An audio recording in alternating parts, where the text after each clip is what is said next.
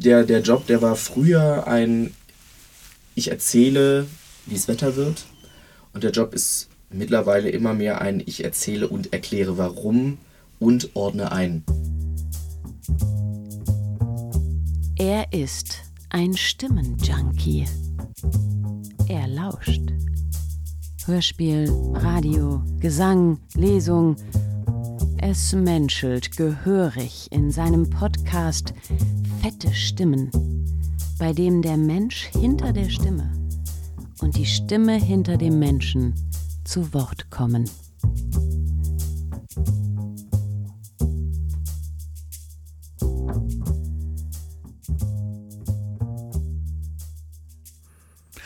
Mein heutiger Gast bei Fette Stimmen ist Paul Heger. Paul ist Meteorologe und moderiert seit einiger Zeit bei RTL ähm, die Wetternachrichten. Und ich freue mich sehr, dass du da bist, Paul. Ich freue mich auch sehr. Ähm, vielen Dank für die Einladung. Was bringt denn einen Menschen dazu, Meteorologie zu studieren. Ich stelle mir vor, dass du als Kind schon über die Wiesen gelaufen bist und Schäfchenwolken gezählt hast. Ganz so pittoresk war es nicht.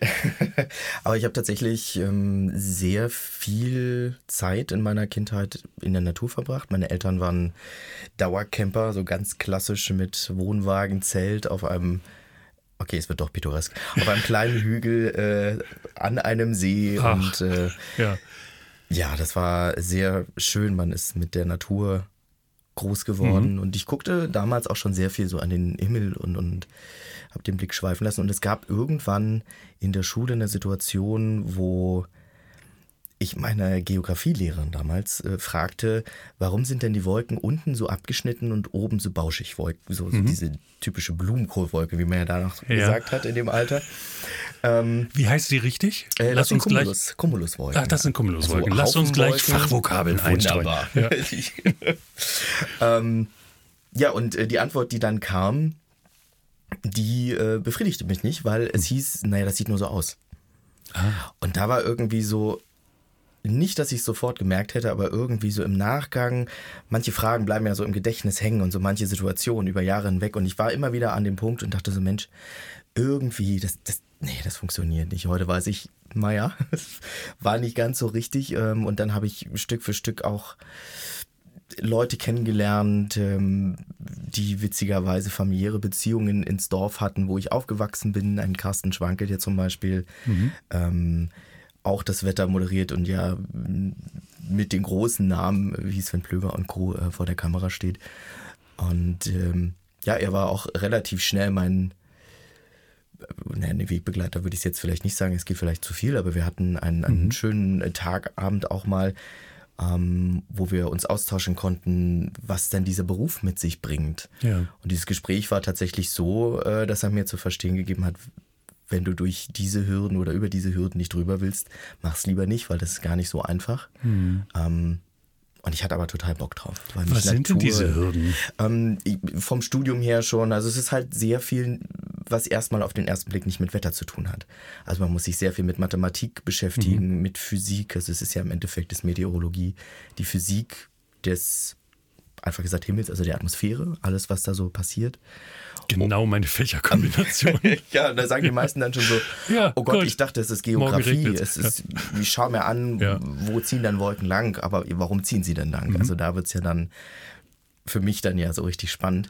Und um diese Physik handeln zu können, verstehen zu können, braucht man dann wiederum Mathematik und Statistik und zum Schluss dann auch noch ganz viel Programmierung, um irgendwie mit diesen riesen Datenmengen, die, die Natur ist ja so unendlich riesig in ihrer Komplexität und das drückt sich ja in riesengroßen Datenmengen aus und ja. die muss man dann auch wieder handeln können. Und da ist man dann irgendwann an dem Punkt eines Studiengangs, wo man dann auch sagt, so jetzt reicht's dann auch. Mhm. Ich freue mich dann jetzt aufs Wetter. Ähm, und ähm, ich wurde relativ schnell auch darauf vorbereitet, dass das eigentliche Handwerk der Vorhersage ähm, parallel erlernt werden muss, weil das im Studium, so wie es häufig läuft, wenn man etwas studiert, halt sehr theoretisch ist und, und die Praxis dich im Endeffekt zu demjenigen macht, der gut ist in dem, was er tut. Zumindest, wenn man dann in die Vorhersage gehen will. und da hatten wir ein total schönes Gespräch und ich glaube, ich war 14. Ja. Ähm, und vor mir stand der große Mann aus dem Fernsehen. Und ich dachte so, ach Mensch. Mhm. Ähm, und es war total schön. Total auf Augenhöhe. Und ähm, wir haben tatsächlich heute noch so ein bisschen lockeren Kontakt und äh, ich fand es total erstaunlich, wie es genau so wurde, wie er es gesagt hatte, wie da ja. viele Hürden waren, wie es sehr anstrengend war. Und gleichzeitig finde ich es total schön, dass von Anfang an mit offenen Karten gespielt wurde und äh, ich diesen Weg gegangen bin und heute sagen kann, hey, ich bin so glücklich mit dem, was ich mache. Ich habe total Spaß dran. Da kamen noch viele andere Aspekte so im Laufe der Zeit ja. dazu, die man dann auch noch erlernen musste, äh, erlernen durfte. Mhm. Ähm, ja, und ich habe jetzt heute einen, äh, einen, Job, der total toll ist, ähm, wo ich Leuten auch was mitgeben mhm. kann. Also mal, ich verstehe mich nicht nur als derjenige, der sagt, hey, guck mal, da morgen kommt eine Wolke. Und wenn du Pech hast, regnet es auch noch bei dir oder wenn du Glück hast. Ja. ähm, sondern warum kommt die denn? Wo kommt die denn her? Und äh, wie stark regnet es denn und warum denn? Und ist es für dich ein Problem oder ist es vielleicht mhm. sogar gerade gut? Um, so ein bisschen auch eine Geschichte zu erzählen, ähm, finde ich total schön. Also Geschichte erzählen, da kommen wir garantiert noch zu, weil wir sind ja in einem Stimmen-Podcast und da ähm, geht es natürlich auch um Stimme und Präsentation und so. Ja. Aber ich finde das total schön, dass du jemanden hattest, der dich, als du ja Kind oder Jugendlicher warst, schon so auch ähm, begleitet hat oder bestärkt hat vielleicht. Es hat dich zumindest nicht abgehalten, dann Meteorologie ja. zu studieren. Und ja. äh, das finde ich, ich, wenn ich Konsument bin und, und Wetternachrichten ähm, äh, mir anschaue, anhöre, äh, da ziehe ich jedes Mal den Hut äh, vor diesem fachlichen Wissen, was mir ja völlig fremd ist. Über Präsentation werden wir sicherlich noch sprechen. Da gibt es äh, riesige Unterschiede, finde ich. Aber ähm, äh, also du hast dich ja entschieden, diesen Studiengang zu wählen. Und ist das dann so, dass man äh, während des Studiums immer wieder zur Feldforschung raus geschickt wird oder freiwillig rausgeht, sammelt man Hagelkörner, guckt man sich das Korn an, was die Dürre mit dem Korn macht. Also plauder mal ein bisschen aus der Praxis. Ja, die Praxis, die ist leider halt im Studium gar nicht so groß vorhanden. Ne? Also man hat zum Anfang schon auch, ich sag jetzt mal so Feldpraktika, also da ist man schon auch mal draußen und man lernt Instrumente kennen, mhm. die erstmal auch relativ rudimentär sind, so die einfachsten, mit denen man halt vor einiger Zeit noch gemessen hat oder einfache Varianten von den heutigen sehr tatsächlich hochkomplexen technischen Geräten, die da ähm, auf unseren Feldern und Wiesen stehen. Ähm, das war total schön. Im Endeffekt war es aber sehr viel wirklich diese trockene Physik und Mathematik und dann hängt es natürlich von den Lehrenden ab, wie praktisch das dann noch ist. Das ist manchmal an der Uni nicht ganz so. Ähm, ja, ich hatte das Glück, an einer Universität studieren zu dürfen in Berlin, äh, an der FU Berlin, die gleichzeitig noch einen Wetterturm hatte. Mhm. Bis heute auch hat. Ah, ja. ähm, mit großen Mühen halten die Studierenden dort äh, mit einigen Unterstützten, äh, Unterstützenden in der lehrenden äh, Riege diesen Wetterturm. Ähm, und das ist quasi der Ort, wo dann die Praxis wirklich ja.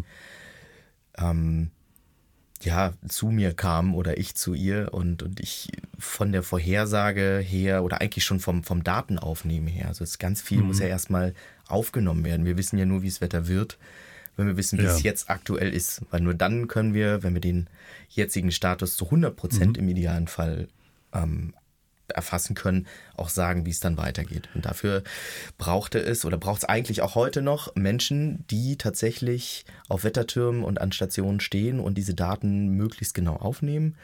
Mittlerweile machen das immer mehr Geräte, mhm. die mal mehr, mal weniger gut sind, die auch mal mehr oder weniger Daten aufnehmen können. Ja, das ist so ein bisschen wie, ich gucke erstmal ins Kuchenrezept, was brauche ich dann alles und äh, wie viel Gramm muss ich dann zusammentun. Und äh, in dem Moment, ja. wo ich dann den Kuchen mache, ja. das ist dann vielleicht die Vorhersage, dass, wenn er gut wird, er auch gegessen wird. Mhm. Nein, aber ähm, das ist, das ist ein riesiger Punkt, ähm, der auch immer wieder natürlich in, in Zeiten in Zeiten klingt so, es ist natürlich immer so, dass man guckt, äh, wie können wir Geld einsparen mhm. und äh, wie kann alles effektiver werden. Ähm, da gibt es immer großes Gerangel. Und ja. da sind so Menschen, wo ich mich noch zu zählen darf, die gibt es äh, leider auch nicht mehr viele, die wirklich so von der Pike auf auch die Wetterbeobachtung, das ist ein mhm. komplett eigener Zweig, lernen durften. Ähm, die da sehr mit hadern, weil da einfach sehr viel Inhalt verloren geht. Auch so ganz spannende Momente. Es gibt, gibt einfach Phänomene, die, also gerade wenn man neue Dinge entdeckt, oder es werden tatsächlich auch immer noch mal neue Wolkenarten entdeckt, die so selten sind, okay. wo man dann natürlich so sehr spezifisch dann ins Detail guckt und sagt, oh, das muss damit, mhm. damit so. Sowas können natürlich Geräte nicht. Dafür braucht man mhm. Fachpersonal. Ähm, genau, und wir wollen natürlich auch möglichst eine gute Vorhersage haben. Dafür brauchen wir sehr, sehr genaue Daten und ja. da fängt es dann halt an. Also alles, was so mit dieser Unsicherheit in den Modellen, aber auch in der Vorhersage so ab Tag 3, 4 losgeht, mhm. hat zum Großteil was damit zu tun, dass wir nicht genau wissen, wie an deinem Stuhl und an meinem Stuhl die Zustände der Luft gerade unterschiedlich sind. Also nicht zu 100 Prozent genau. Ja. Was ist denn dran an diesen, also das schießt mir gerade in den Kopf, ähm, als ich Kind war und mit meinen Eltern irgendwie an der Nordseeküste unterwegs war, da deutete mein Vater in den Himmel und sagte, guck mal die Wolken, morgen gibt's Regen. oder, oder, also so, ne, es gibt so bestimmte Wolkenformen, die angeblich dafür sprechen, wie das Wetter morgen wird oder wie sich der Himmel äh, entwickelt. Ist da was dran? Also es, es, gibt Wolkenformationen, die auf alle Fälle darauf schließen lassen, wie das Wetter danach werden könnte. Das haut jetzt nicht immer zu 100 Prozent mhm. hin, aber es gibt so diese, wenn man einen relativ strahlend blauen Himmel hat und die Sonne scheint und dann wird das immer so milchig trüber. Du siehst die Sonne noch, so dieser, dieser Wolkenschleier, der sich mhm. irgendwann davor schiebt. Das sind fast immer Anzeichen einer Warmfront, die kommt und wenn die wirklich dann durchzieht, dann wird der Himmel tatsächlich in den nachfolgenden Stunden spätestens irgendwann am nächsten Morgen grau sein und es wird dann vielleicht auch mal ein bisschen regnen.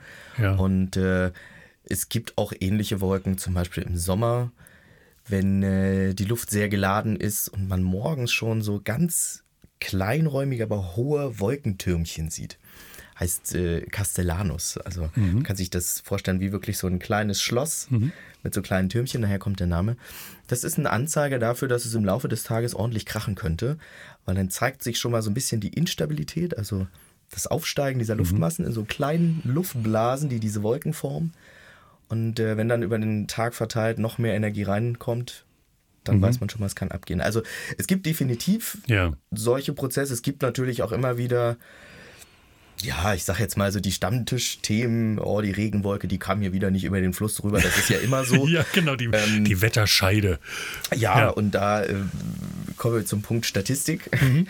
Meistens äh, spricht die Statistik dann doch dagegen. Ähm, aber es gibt natürlich auch solche Phänomene, wenn, wenn, wenn Untergründe, also die, die, die Erdoberfläche groß genug anders geartet ist als ringsrum. Das kann ein großer See sein, das können große trockene Felder sein gerade jetzt im Sommer, wo wir häufig über Dürrethemen sprechen ja. und äh, die Erdoberfläche dann Stück für Stück austrocknet, macht das einen Unterschied, welche Luftmasse über welchen Untergrund drüber zieht und was dann dahinter auch passiert. Also ich höre sehr genau hin, wenn, wenn Menschen sagen, Mensch, du, ich habe das und das gesehen, danach kam ja das und das war ja klar. Hm. Dann denke ich so, hm, welche Wettersituation könnte das gewesen sein? Weil es gibt tatsächlich solche Dinge und bei anderen denke ich so, naja. Naja, also ich, ich fahre relativ regelmäßig äh, in Norden hoch und mhm. Äh, ist schon meine Wahrnehmung, dass dann spätestens ab der Harburger Berge, wo es ja dann Richtung Elbe runtergeht, ist das Wetter häufig anders, als es noch eben in Niedersachsen war, also von Süden nach Norden reisend. Und da denke ich dann schon, okay, irgendwie Hang, also ich bin ja absoluter Laie äh, ja. und äh, wahrscheinlich oute ich mich jetzt hier gerade mit to totalem Unwissen, aber lass alles raus. Äh, genau, Hanglage, großer Fluss, äh, aufsteigende Wasserdämpfe, irgendwas passiert da sicherlich, dass es da mehr regnet oder, oder zumindest anders ist als jetzt eben noch 20 Kilometer zuvor. Du kommst natürlich eine ganze Ecke an, an die Nordsee immer weiter ran ne? und äh, die Nordsee hat einen riesigen Richtig. Einfluss. Okay. Ähm, äh, die, die ganze Feuchtigkeit, die da in der Luft ist, sie sorgt ja häufig auch dafür, dass gerade im äh, dunklen Halbjahr, im Winterhalbjahr und da vor allem dann im Herbst die Nebelfelder reingeschoben werden. Und bei diesen Nebelfeldern und Hochnebelfeldern ist es tatsächlich so, dass dann auch mal eine Erhebung wie der Harburger Berg oder die Berge mhm. ähm, dazu führen können, dass dahinter der Nebel nicht da ist und davor ist er schon da. Also je nachdem, aus welcher Richtung da gerade der Nebel hineinströmt. Also natürlich, je nachdem, was ich für ein Wetterphänomen da habe, gibt es da große Unterschiede, wie da auch die Einflüsse sind. Und wenn ich hm, so eine typische nordwestliche Strömung habe mit relativ viel Wind und man sieht so die Quellwolken über dem Himmel und dann ziehen die Schauereien von der Nordsee, so, so super weit kommen die manchmal auch gar nicht rein. Und dann kann es natürlich durch Zufall auch genau Ja. da die Grenze gewesen sein, ähm, wo es vorher noch geregnet hat und dahinter dann nicht mehr. Ich komme mir gerade tatsächlich vor wie in so einer Wettervorhersage, ähm, weil äh, Satz, Satzbausteine wie im Laufe des Tages Achso, ja. äh, äh, ziehen von Norden rein. Ähm, und ich wünschte mir gerade in dieser Folge des Podcasts eigentlich eine Kamera, weil du in der Gestik schon so irgendwie die reinziehenden Wolkenbilder darstellst. Äh, das ist ähm, echt schön zu beobachten. Ähm, lass uns aber noch mal ganz kurz Studium beziehungsweise dann Ende der Ausbildung kommen. Nun ist es ja nun überhaupt nicht selbstverständlich, denke ich, dass man bei einem großen Fernsehsender landet. Also als wir beide uns kennenlernten, da warst du noch in München bei, bei, bei Wettercom und, und Pro7 und, und hast da, ähm, also ich Das glaube, ist natürlich auch ein großer Fernsehsender. was auch ein großer Ja. Fernsehsender ist, aber tatsächlich waren es ja dann eher so die, also wenn ich das richtig erinnere, die, die, ähm, die Online-Formate, beziehungsweise mal irgendwie so eine Vorabend-Wettergeschichte so. Aber überhaupt erstmal bei, bei einem Fernsehsender zu landen in, nach so einem Studium, das ist ja schon mal was, wie, wie, wie war der Weg dahin? Also tatsächlich war es bei mir so, dass, wenn ich Leuten erzählt habe, dass ich Meteorologie studiere, die meisten sofort in die Richtung gegangen sind, so, ah toll, dann bist du ja dann auch bald mal so einer, der dann irgendwie im Fernsehen steht. Wo ich ganz lange dagegen angearbeitet habe und habe gesagt, Leute, die wenigsten, und das ist wirklich ein ganz kleiner Bruchteil der Leute, die das studieren, die landen da irgendwo überhaupt mal im Bereich der Vorhersage und davon wiederum nur ganz wenige in dem Bereich, dass das irgendwie medial auch Ja. Aufmerksamkeit erzeugt. Ähm, dummerweise war ich aber gleichzeitig derjenige, der äh, sich so dachte, ach Mensch, ja, das ist ja natürlich genau mein Ding. Also das Mhm. war schon von Anfang an, spätestens mit dem, seit dem Moment, wo ich 14 war, Ja. dieses Gespräch hatte, ähm, mein Fahrplan. Und ähm, ich bin dann nach Berlin gegangen ins Studium. Ich hatte übrigens aber auch, äh, muss ich auch noch erzählen, in der Sekundarstufe 2, also den obersten Stufen dann, wie ich auf dem Gymnasium war, schon auch eine Phase, wo ich überlegt habe, oh, muss es das sein?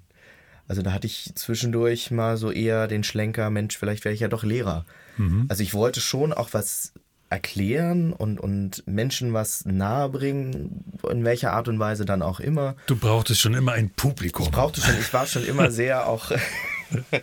Nein, aber klar, so, also Ja, es gehört gut. auch dazu Ja, und man muss, glaube ich, auch eine, eine. Person sein. Ja.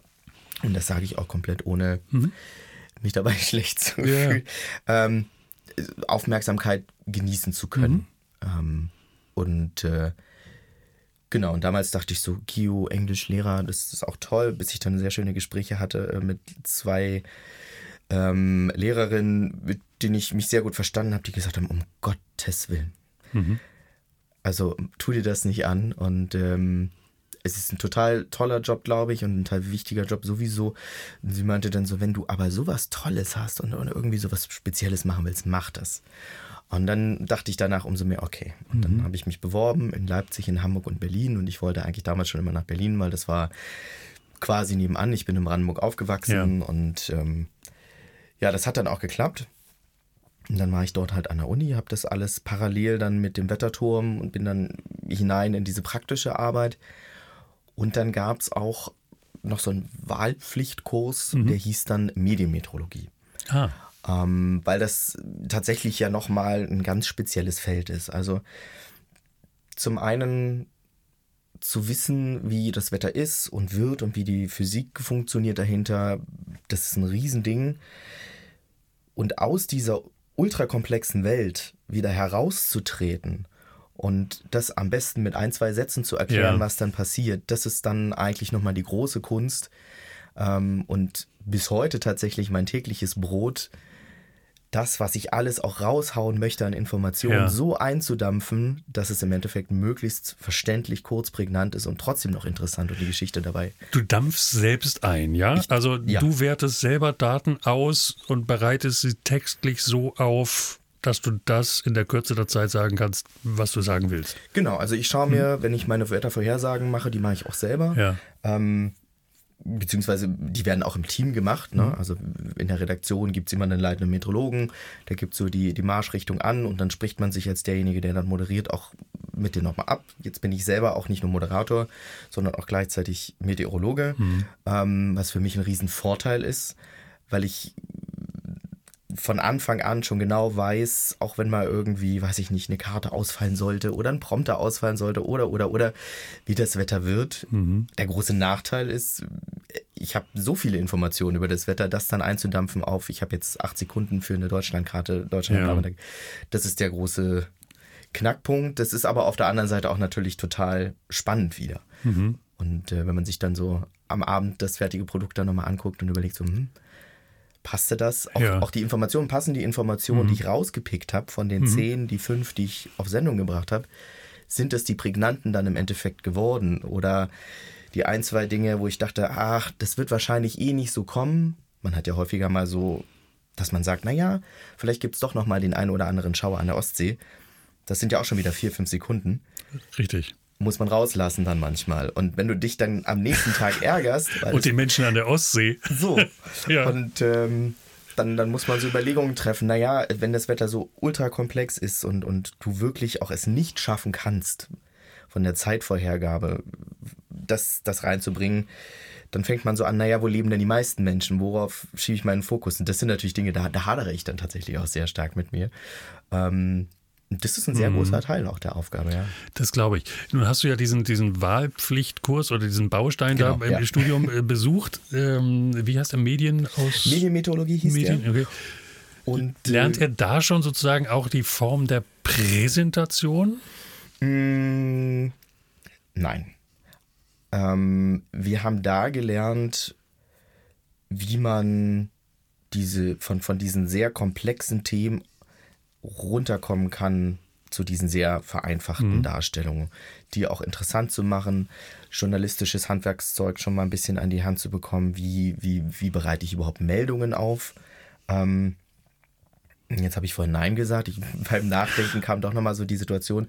Wir waren beim, beim ZDF in Berlin mhm. auch äh, zu Besuch.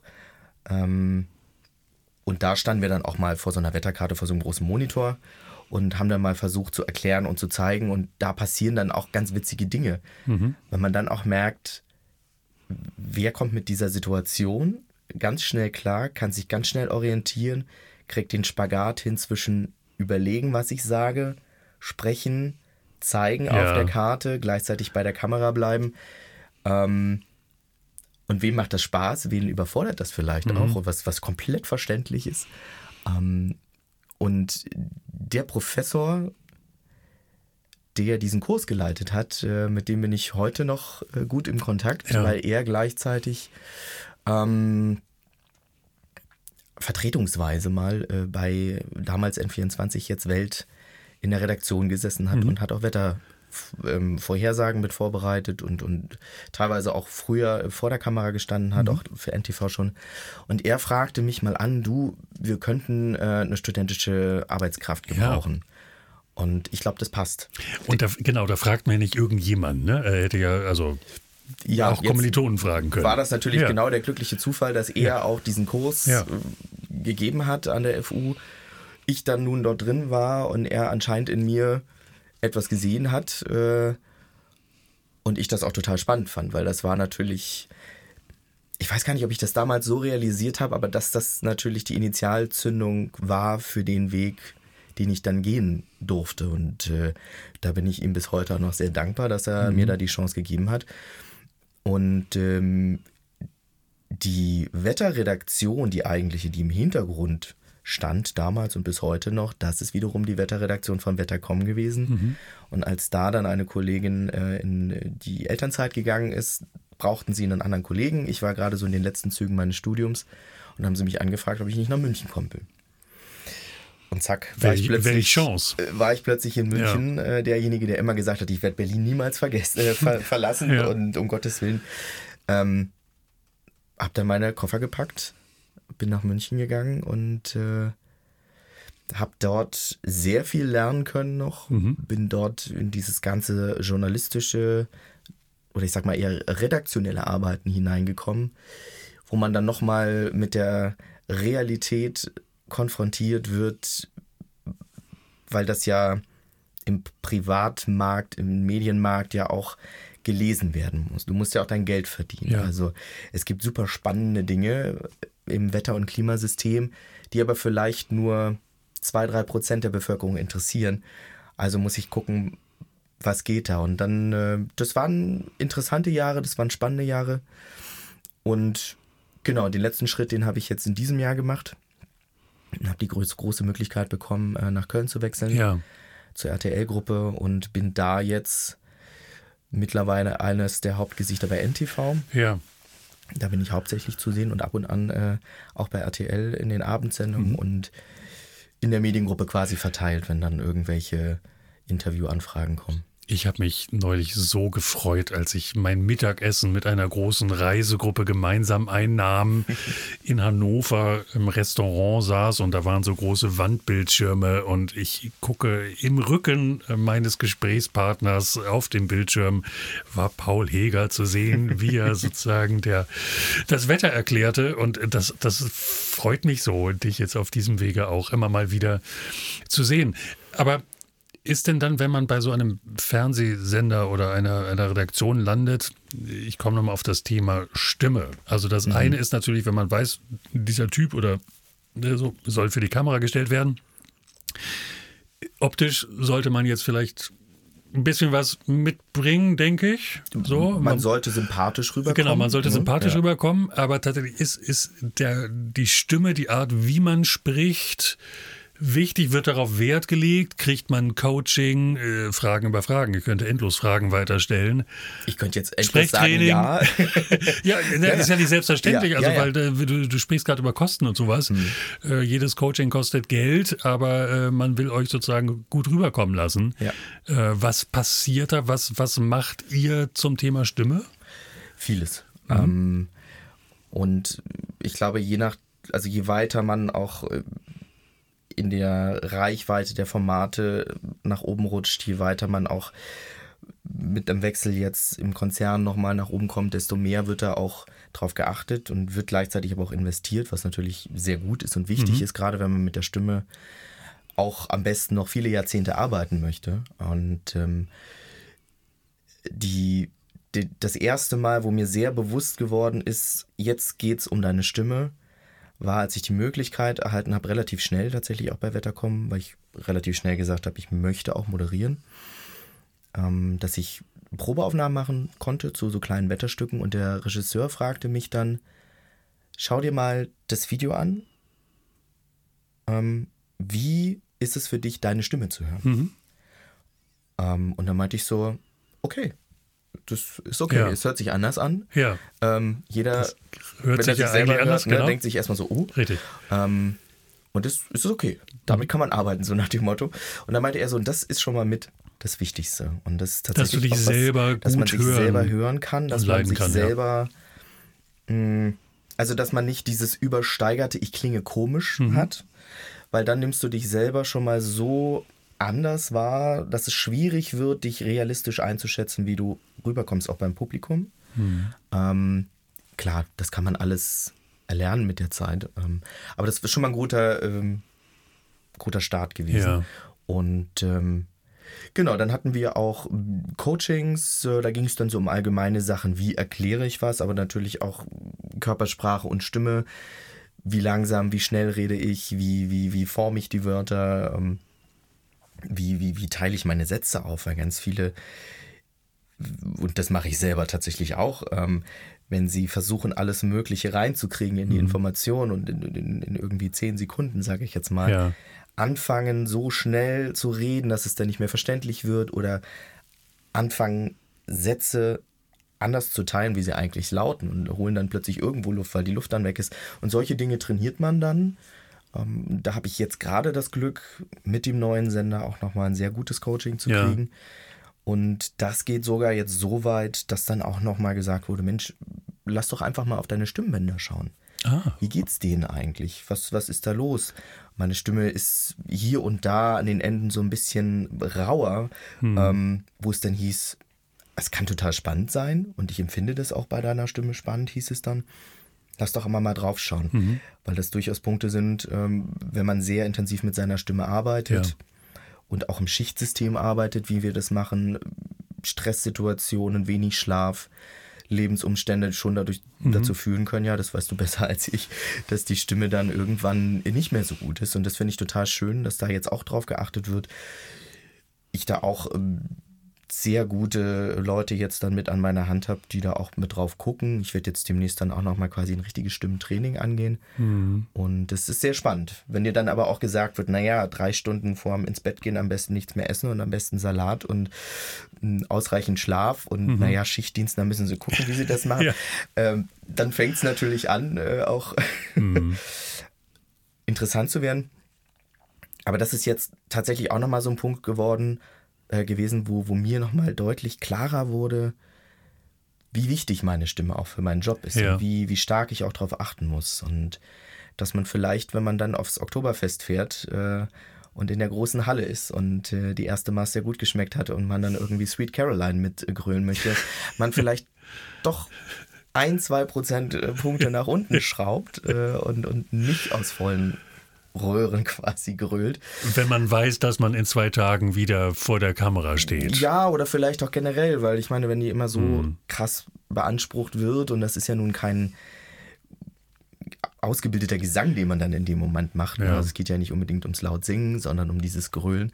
Ähm, oder man nicht genug trinkt mhm. ähm, parallel und und und. Das sind alles so Dinge, wo ich jetzt nochmal gerade lerne, nochmal ein ganz besonderes, äh, ganz besonderes Bewusstsein dafür zu entwickeln. In der Tat glaube ich aber, äh, du, du machst ja Auszüge aus deinen Wetter, sagt man Wetter, Berichten, Wettermoderation, was ist denn das richtige Wort? Ja, beides. beides ja, beides. Ja. Stellst du ja auch in den sozialen Medien online. Mhm. Also man kann dir folgen bei, bei Insta, bei Facebook vermutlich auch. Facebook. Äh, ja, so. Noch. Wir, wir, wir haben sozusagen auch gegenseitig den WhatsApp-Status so und ja, da, da, stellst ja. du ja immer rein, sozusagen, was am Tag gelaufen ist. Mhm. Und ich würde sagen, dass man, wenn man dich regelmäßig hört, und tatsächlich das Augen schließen, dann manches Mal besser, weil man die Stimme ja besser nochmal äh, sinnhaft wahrnimmt, dass man schon Unterschiede wahrnimmt. Also ja. Äh, Tagesform, äh, wie fühlt sich der Mensch vor der Kamera gerade, äh, was ein guter Tag, was ein schlechter Tag. Ja, ja. Und ich bewundere das total. So jeden Tag, also ich weiß nicht, wie, eure, wie sehen eure Schichten aus? Wie lange am Stück hast du, hast du, äh, also hast du auch mal zwei freie Tage oder ist das, äh, nein, also wie, ja, ja. Wie, wie ist das aufgebaut eigentlich? Genau, also ich habe das große Glück, dass ich in verschiedenen Bereichen arbeiten mhm. darf ähm, und habe dann dadurch aber auch einen sehr großen Wechsel. Also dieses klassische Schichtarbeit, wo man dann auch am Wochenende und an Feiertagen mal arbeitet. Und äh, da sind es dann manchmal nur ein, zwei Tage, wo ich frühe Schichten habe. Also bei NTV, da stehe ich so gegen, hm, naja, Viertel vor fünf auf, was natürlich schon mal für die Stimme mhm. nicht das Beste ist unbedingt, aber ich habe auch die ersten zwei, drei Stunden erstmal Zeit, in den Tag zu kommen, mache meine Vorhersagen und alles. Ähm, ja, und solche Tage, die habe ich manchmal in einer großen Strecke durchaus von, von sieben, acht, neun Tagen am Stück. Manchmal sind es nur zwei. Mhm. Das ist sehr unterschiedlich. Und manchmal sind es natürlich dann auch Tage, wenn sehr viel passiert. Unwetterlagen wie mhm. im, ich glaube im Mai war das, wo plötzlich Tornados durch Deutschland ziehen, mhm. wo dann natürlich wir sitzen ja in einem Nachrichtenhaus, dann äh, sehr viel gefragt wird, könnt ihr nochmal eine Einschätzung geben, ja. nochmal ein Interview hier und da. Und dann bist du natürlich manchmal von 6, 7 Uhr morgens bis abends 19, 20 Uhr im Sender. Das kommt natürlich schon mhm. auch vor. Und dann wird es natürlich irgendwann anstrengend. Du bist auch in Büroräumen, die sind klimatisiert. Ja. Das ist schwierig. Dann, dann ist man die ganze Zeit auch in der Redaktion, in der Kommunikation, auch außerhalb der Moderation, weil man sehr viel besprechen muss mit der Grafik und mit mhm. allen möglichen Leuten. Da muss man sich dann schon sehr zurücknehmen irgendwann und muss mehr darauf achten, die Stimme dann auch mal zu schonen. Und das sind dann schon so Tage, wo ich danach merke, oh, jetzt ist es vielleicht auch, selbst wenn du jetzt frei hast und Wochenende hast, mhm. vielleicht nicht die beste Idee, jetzt abends nochmal in eine Bar zu gehen oder irgendwas, sondern schon dich mal, weil klar, Freizeit ist toll, aber das, was du machst, liebst du ja auch. Also achte da vielleicht auch mal ein bisschen drauf und auf deine Stimme. Und dein, also deine Stimme ist ja neben dem Fachwissen auch dein Kapital. Hast du denn, hast du so Rituale, die du, also sprichst du abends vorm Schlafengehen grundsätzlich 30 Minuten nicht mehr, trinkst du immer dienstags einen Kamillentee, Donnerstag Brennnesseltee? Also gibt es irgendwas, was du tust, um deine Stimme relativ stabil zu halten, außer jetzt zu wissen, dass man vielleicht nicht äh, jeden Tag Sweet Caroline äh, auf der Wiesen äh, mitgrölen sollte. Ja, ich glaube, ich bin noch so dabei, was, äh, was so gute oder was, was meiner Stimme noch gut tut, noch mehr mit einzubauen. Ich tatsächlich ähm, der Grundschlüssel ist viel trinken, was mhm. ich jetzt immer wieder auch gemerkt habe. Das versuche ich immer mehr einzubauen und, und ich bin ein Mensch, der im privaten eh relativ ruhig ist, der relativ wenig auch erzählt. Ich bin zum Beispiel auch nicht die Quasselstrippe am Telefon. Mhm. Ähm, und das tut meiner Stimme, glaube ich, ganz gut, dass ich außerhalb des Berufs sehr viel Ruhe habe. Ich habe früher, ähm, früher auch mal relativ viel gesungen. Ich glaube, dadurch ist meine Stimme kann, kann schon auch ein bisschen was ab. Und ich, mhm. manchmal singe ich auch so vor mich hin, auch noch zu Hause und ja, hol quasi von der anderen Seite nochmal so ein bisschen ähm, Training für die Stimme dadurch nochmal rein, die aber möglichst sanft auch daherkommt, quasi wie so ein bisschen das Auslaufen oder mhm. Ausradeln nach der Tour de France ja. nochmal so ein bisschen. Ähm, ich bin sehr gespannt. Also wie gesagt, ich komme ja jetzt nochmal in so ein, in, in ein Training auch direkt rein, wo ich auch noch viele Dinge lernen werde. Und da bin ich sehr gespannt, was ich da noch mitnehmen kann, weil mir das schon auch auffällt. Mensch, da muss auch echt mhm. mehr Training noch rein. Und ich bewundere immer das auch. Du kennst ja nun sehr, sehr viele Sängerinnen und Sänger. Ähm, ich kann mir das nur so im Groben vorstellen, wie viel die auch im Privatleben darauf achten müssen, dass ihre Stimme wirklich als Kapital dass sie das selber als Kapital ansehen und, und das Die einen sagen so, die anderen so. Ja, okay, Nein, aber gut. man sollte tatsächlich, also man ja. sollte, das ist ja das Instrument. Äh, es sei denn, man aber, wird dann halt als Joe Cocker berühmt ja. und äh. es gibt ja diese Legenden von, von, von Sängern, wo äh, hinter der Mitarbeiter schon hinter der Bühne mit der glimmenden Zigarette stehen musste, äh, so Bühnenabtritt, äh, ja. drei Züge durchziehen, wieder auf die Bühne gehen. Ich kenne auch, ich kenne auch Kollegen, die äh, sehr, sehr viele Jahre moderieren und äh, trotzdem noch rauchen. Und ja. äh, gut, das kann auch funktionieren. Ne? Ja. Ne? Ähm, ich glaube, ich werde auch nicht mein Leben deswegen umkrempelt. Ich bin ein sehr lebenslustiger mhm. Mensch und ähm, in, in Diskussionen werde ich auch mal laut und, und, und also nicht jetzt mhm. äh, aggressiv laut, aber ich, ich lache auch gerne und ich rede gerne und so. Und, aber ich merke das dann schon, dass die Stimme dann auch mal angekratzter ist und dass ich mhm. dann auch mhm. wieder meine Ruhephasen brauche und die gönne ich mir dann aber auch. Du weißt auf jeden Fall sehr genau, wie deine Stimme wirkt und du kannst, das ist mir immer wieder aufgefallen, ähm, du kannst sehr gut umschalten. Du lässt dich auf mhm. die Gesprächspartner ein, nimmst Tempo raus, variierst. Du kannst hervorragend, äh, das war großartig im Vorgespräch, äh, wie du in einem Satz deine Brandenburger Vergangenheit, deine Münchner Vergangenheit, äh, ein bisschen Hamburgisch war dabei und jetzt irgendwie noch Köln, alles irgendwie reingebaut hat mit sämtlichen äh, Stimmfärbungen, äh, Dialekten, so, also du du kannst sehr schnell auf dieses Instrument Stimme zugreifen, teilweise bewusst, teilweise unbewusst wahrscheinlich. Ich also die, die Stimme und die Stimme noch gekoppelt an Musik und Sprache ist, ist, ist was für mich so Wunderbares. Ähm, ich habe früher mal im, im Kantatenkreis in Brandenburg gesessen, das ist quasi der, der Domchor von mhm. Brandenburg. Und ähm, weil du häufiger auch schon mal im Podcast die Frage gestellt hast, welche Stimme dich berührt, ja. bewegt. Ähm, und ich habe drüber nachgedacht und, und bei mir waren es tatsächlich so. so Fühlen Sie hiermit gestellt. Also, so, ja, also, ja, also, genau, erzähl doch mal. So, so, so ich habe festgestellt, wenn es Harmonien sind, wenn Stimmen miteinander wirken, wenn, wenn noch irgendwas dazukommt, da, da geht mir so das Herz auf. Und als ich damals angefangen habe, in diesem Kantatenkreis zu singen, eine gute Freundin hat mich mal mitgenommen mhm. und die mhm. Proben fanden auch im Dom statt, in einem Kreuzgewölbe. Ah, und ich weiß nicht, wie viele schön. Menschen es waren, aber das ist schon ein relativ großer Chor. Der hatte damals ich will jetzt nichts Falsches sagen, aber ich glaube um die 140 Mitglieder, ähm, waren nicht alle da das sind Leute, die das sehr, sehr lange schon machen. Und ich kam gerade rein, es war so ein gefühlt kalter, grauer, düsterer Tag und die waren gerade beim Einsingen und der Kirchenmusikdirektor, der gab nur so kurz so ein Handzeichen, die wussten genau, welche vier äh, Teilchöre da jetzt irgendwie ja. welchen Ton singen müssen und das erfüllte plötzlich diesen Raum mit dieser Harmonie, mit dieser Wärme, mit diesem Licht. Das war, da habe ich gesagt, das will ich auch. Ja. Das war total schön und das ist bis heute so, egal ob es ein Chor ist, ob es Fernsehmusikformate gibt, äh, wo, wo plötzlich zwei Leute miteinander singen und plötzlich so schöne Harmonien dabei mhm. sind. Da können es Lieder sein, die mich im Radio überhaupt nicht berühren, aber da gibt es plötzlich Varianten, wo, wo so eine schöne Dissonanz und die sich dann auflöst oder irgendwas passiert, wo ich so denke, so toll. Und da, mhm. da, da, bin ich dann auch nicht mehr Herr meiner Sinne. Da fange ich dann an zu weinen. Da bin ja. ich, das ist total schön. Ähm, und tatsächlich, um da auf deine nicht gestellte, jetzt doch gestellte Frage ja. zurückzukommen, äh, habe ich drüber nachgedacht, was Stimmen sind, die mich berühren. Ähm, und da gibt es so zwei, zwei Dinge. Zum einen die Kombination mit Sprache.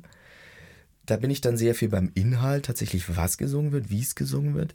Zum anderen sind es dann, glaube ich, aber so Stimmen, die irgendwas hm, sehr Zerbrechliches haben. Das finde ich ganz spannend. Ähm, Roy X ist äh, eine, eine sehr sphärische, also eigentlich ein Sänger, der, der mit ein paar Instrumenten begleitet, sehr sphärische mhm. Stimmungen schon fast erzeugt. Finde ich ganz spannend. Ähm, und Woodkid kennt vielleicht auch manche, dieser, dieser Sänger, der Töne erreicht, Höhen erreicht, die, die fast klingen wie, wie, wie Glas, was gerade zerbricht ja. in ein gleichzeitig aber so ein Krächzen hat, also auch nicht zu 100% perfekt ist und gerade das wieder aber total schön ist. Sowas mag ich und da kann ich mich manchmal einfach in, in weiß nicht, da mache ich die Augen zu ja. und träume mich weg und, und spüre die Emotionen, die da mit drin sind, gebe meine noch dazu und da verliere ich mich komplett. Und das finde ich total schön. Ist das nicht wundervoll, was menschliche Stimme so äh, erreicht, also wie die total. ansprechen kann, wie viel Emotionen die bietet? Beide Künstler stellen wir auch gerne hinterher in die fette Stimmen Playlist, mhm. die es bei Spotify gibt. Äh, einfach äh, suchen bei Spotify. Alle KünstlerInnen, die hier genannt werden in den Folgen, sind dort mit mindestens einem ähm, Titel vertreten, dass man so ein bisschen einen Soundtrack zu diesem Podcast kriegt. Muss man noch reinhören. Ja, aber sehr gerne. Ähm, Paul, alle reden übers Wetter. Mhm. Zwei Fragen eigentlich, äh, die ich noch äh, auf dem Schirm habe. Das eine, wird Wettervorhersage eigentlich planbarer, weil ja die Technik der Datenerfassung und sowas immer äh, präziser wird? Also kann man im Vergleich zu vor fünf Jahren verlässlichere Vorhersagen machen? Ja, zum Glück. Also ähm, okay.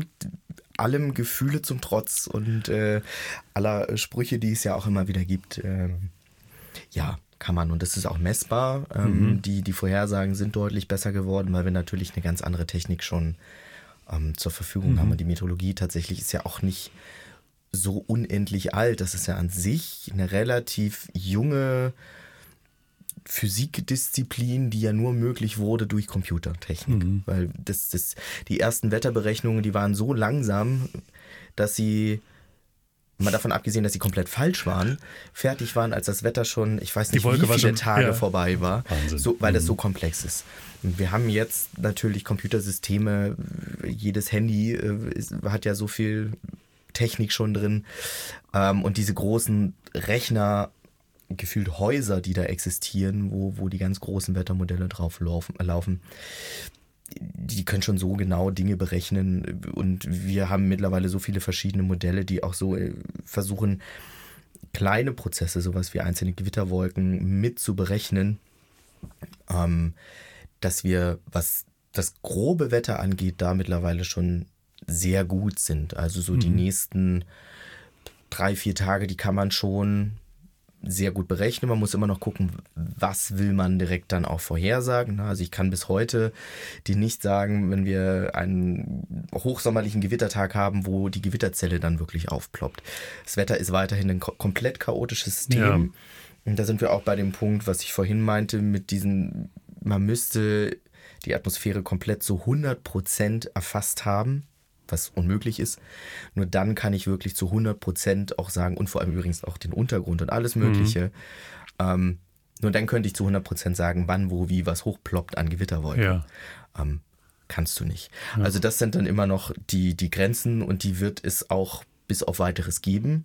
Auch mhm. wenn wir immer mehr auch vorhersagen können, wie heftig wird es denn, wenn was ja. entsteht. Und äh, was natürlich auch toll ist, es gibt mittlerweile so, wir nennen es immer noch so experimentelle Langfristmodelle, die schon mal versuchen, auch auf die nächsten ein, zwei, drei, vier Monate zu mhm. schauen. wie könnten die denn ausfallen?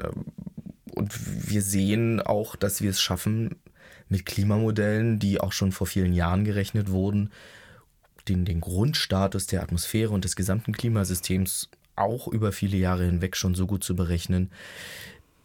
Und das wissen wir, weil es jetzt schon da ist und wir da auch sehr gut dran waren mit den Berechnungen. Also es hat sich sehr, sehr viel getan, rasend schnell. Mhm. Ähm, und es wird auch eine weitere Entwicklung geben, aber wir werden gewisse Details, ich glaube zumindest in meinem, in meinem Leben, weiterhin nicht berechnen können. Wir sind weit, also weit davon entfernt. Äh, mein Opa äh, sagte, ich spüre es im Knie, morgen gibt es Regen. So große Narbe, so, also diese Wetterfeinfühligkeit von Menschen äh, gibt es ja immer noch, aber die, die gibt es auch. Also es gibt hm. tatsächlich ja auch einen kompletten äh, Forschungszweig der Biometeorologie. Also das, auch der, der Zusammenhang mit Medizin, der ist auch sehr groß. Es gibt hm. auch ähm, statistisch signifikante, also aussagekräftige mhm. Daten, dass zum Beispiel im Durchgang einer Kaltfront äh, Herz-Kreislauf-Erkrankungen äh, häufiger aufkommen oder, oder stärker sind oder, oder es ein leicht erhöhtes Risiko gibt, äh, einen Herzinfarkt zu haben. Ich hätte total Lust, lass uns das mal merken, äh, dich nochmal, also lass uns mal ein Dreiergespräch machen, ein Mediziner und dich. So, äh, das finde ich tatsächlich äh, total spannend. Auch sozusagen, wir haben uns ja in München kennengelernt, mhm. wenn komplette Betriebsetagen sich krank meldeten, weil der Föhn ja. kam. So, ja. alle hatten Kopfschmerz, Migräne, so ganz ja. München lag platt. Und das ist tatsächlich äh, wirklich ein sehr spannendes Thema. Auswirkungen des Wetters auf äh, den menschlichen Körper, den Biorhythmus. Und auch auf die Stimme. Auf die Stimme. Also es, äh, das Wetter wirkt sich da sehr stark aus, wenn es sehr trocken ist, wenn es sehr feucht ist. Wir haben auch diese typische Erkältungsluft quasi, mhm. dass dann auch Heiserkeit mit dabei sind oder mit der Trockenheit, dass die Stimme dann auch schnell kratzig wird. Ja. Das hängt auch alles damit zusammen die, die, die Begeisterung über Wetterphänomene, über Klimaphänomene, die ist natürlich riesig. Und ähm, wenn man dann Satellitenbilder sieht von einem sich unglaublich schnell drehenden Auge eines Hurricanes, wie jetzt zuletzt von über Florida, ähm, dann ist das sehr begeisternd und da hüpft die eine Herzhälfte mhm. hoch und denkt sich so krass. Ähm, vielleicht sogar manchmal noch mit so einem kleinen unvernünftigen Gedankenteil, so von wegen, ich würde das tatsächlich gerne mal erleben, weil das einfach, mhm. wenn man sich so viel damit beschäftigt, wie heftig Natur sein kann, wenn man Dinge auch berechnet und wenn man Dinge vorhersagt. Ähm, wir hatten auch diese schlimme Flutkatastrophe ja vor kurzer Zeit erst im letzten Jahr und man Dinge berechnet und vorhersagt und dann plötzlich sagt, das kann ja eigentlich gar nicht sein und dann kommt es doch so. Ähm, dann ist da sehr viel Staunen ich will es mal Staunen nennen, weil Begeisterung natürlich irgendwie so ein bisschen positiver ausgelegt wird. Und gleichzeitig ist da sehr, sehr viel Traurigkeit und ähm, ich muss dann auch immer vorsichtig sein, nicht in, in eine Resignation hineinzurutschen, weil wir ja wirklich versuchen, gebetsmühlenartig zu erklären, woher das kommt, wie viele Anteile sind im Klimawandel da drin, wie viel Anteil hat der Mensch, was macht er eigentlich. Ähm, das ist, ist schwierig. Äh, und da gibt es durchaus Situationen, auch im Sommer, wo man auch mal an seine Grenzen gerät, wo das Nervenkostüm dann, wenn drei Wochen lang gesagt wird, oh toll und wieder ein sonniger Tag und habt keine Angst, es wird nicht regnen, ähm, wo man innerlich schon kurz mal vorm Ausflippen ja. ist, weil man sich sagt, so Leute, es muss regnen und ähm, das ist total schwierig ja. und da spielt äh, ich versuche das auch immer wieder einzuordnen.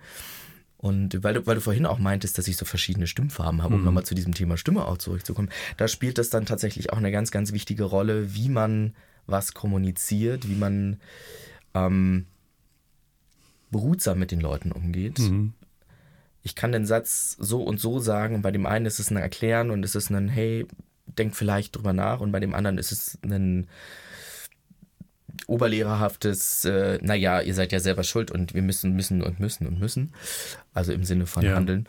Ähm, ist auch, ja, ist es sehr schwierig und, und äh, der, der Job, der war früher ein, ich erzähle, wie es Wetter wird. Und der Job ist mittlerweile immer mehr ein, ich erzähle und erkläre, warum und ordne ein. mahnst aber nicht. Also wenn man dich ein bisschen kennt, kann man raushören, dass du auch eine Kritik verbindest? Äh, Ursachen ja. eigentlich benennen möchtest, ist aber vielleicht nicht privat bewerten darfst? Ja, das Ding ist ja, also Ursachen zu bewerten, rein wissenschaftlich, faktenbasiert einzuordnen, das kann ich machen. Den, den Spielraum haben wir auch und das ist auch gut so. Und ich bin, ich schaue auch sehr wohlwollend auf andere Formate, auch gerade im öffentlich-rechtlichen Fernsehen, wo das lange Zeit gefühlt ein Tabuthema war, wo sich aber auch die, die, die, die Expertinnen dann auch durchgesetzt haben mhm. und haben mhm. gesagt, nee.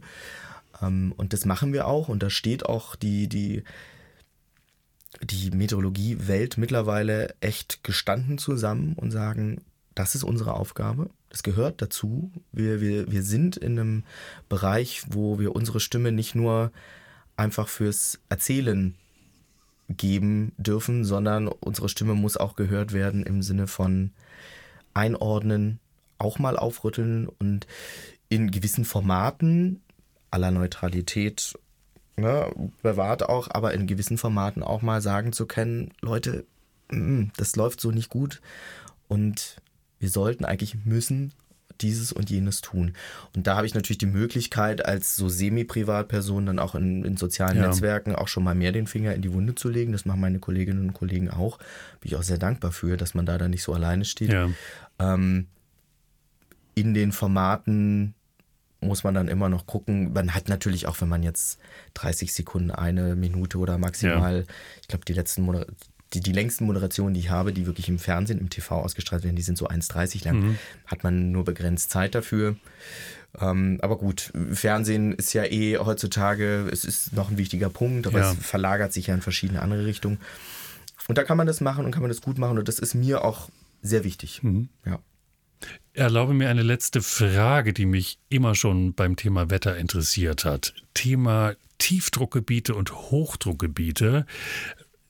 Warum tragen Hochdruckgebiete häufig männliche Vornamen und Tiefdruckgebiete weibliche. Also ich finde das immer total spannend mit Hochdruckgebiet Horst und Tiefdruckgebiet Hilde.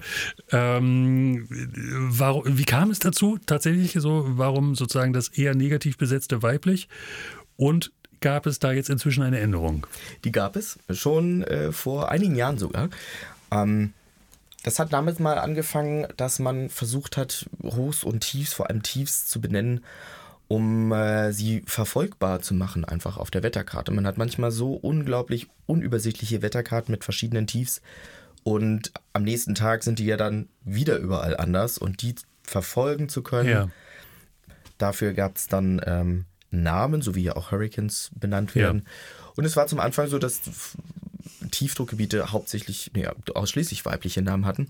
Und da gab es dann mal Rumoren ja. und ähm, es wurde dann geändert. Also bis heute ist es so, ich müsste in den 90er Jahren, glaube ich, gewesen sein Ach, schon. Ähm, so gucke ich Wetter, weißt du? ja, gut. Jetzt wissen wir es. Ja, ähm, vielen Dank. Das, gerne, das, das, das wechselt jährlich. Und äh, die Namen selber, das ist auch noch eine schöne Geschichte, die dann auch wieder auf meine Studienzeit zurückführt, die werden zumindest im deutschsprachigen Raum auch vergeben von den Studierenden und äh, also die Studierenden selber nicht, aber an, an dem Wetterturm der FU Berlin, da werden die Namen vergeben. Und äh, ich habe ja vorhin gesagt, die Studierenden halten diese Wetterbeobachtungen dort ja. aufrecht. Und äh, das tatsächlich für eine kleine Aufwandsentschädigung nur ähm, meiner Meinung nach viel zu wenig. Ich finde, in einem Land wie Deutschland, wo auch Forschung wichtig ist, wo, wo, wo wir Expertinnen und Experten brauchen, auch gerade im Sinne von Wetter und Klima, müsste da eigentlich viel, viel mehr Geld fließen, dass man das auch als guten Studentenjob nebenbei machen könnte. Das funktioniert so nicht, aber mhm. dass das überhaupt klappen kann, dafür braucht man Geld und dieses Geld wird tatsächlich zu einem Teil generiert über den Verkauf dieser Namen. Das heißt, es gibt immer wieder im September den Vergabestart der Namen für das nächste Jahr.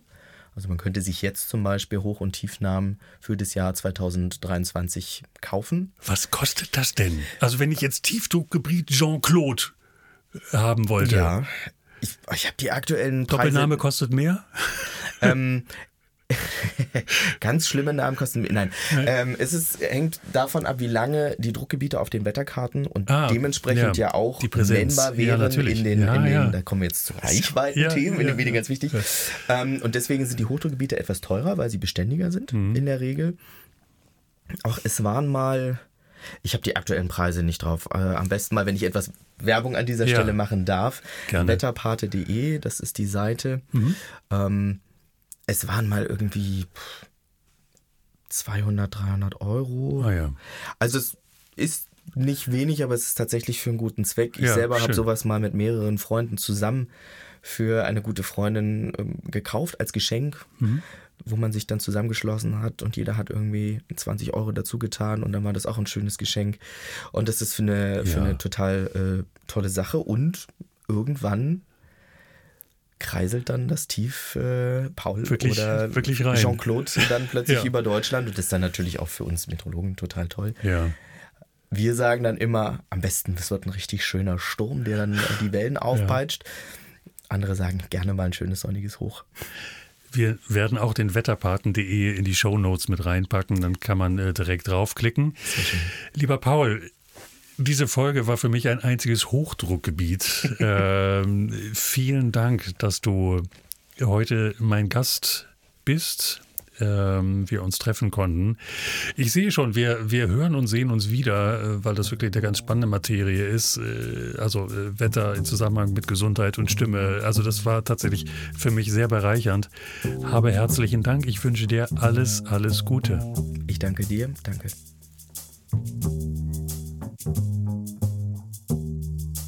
Das war Fette Stimmen. Wenn euch diese Folge gefallen hat, dann lasst gern eine freundliche Bewertung da und gebt dem Podcast eure Stimme, indem ihr ihn weiterempfehlt. Fette Stimmen gibt es übrigens auch bei Instagram und Facebook. Alles verlinkt in den Show Notes. Bis zum nächsten Mal bei Fette Stimmen.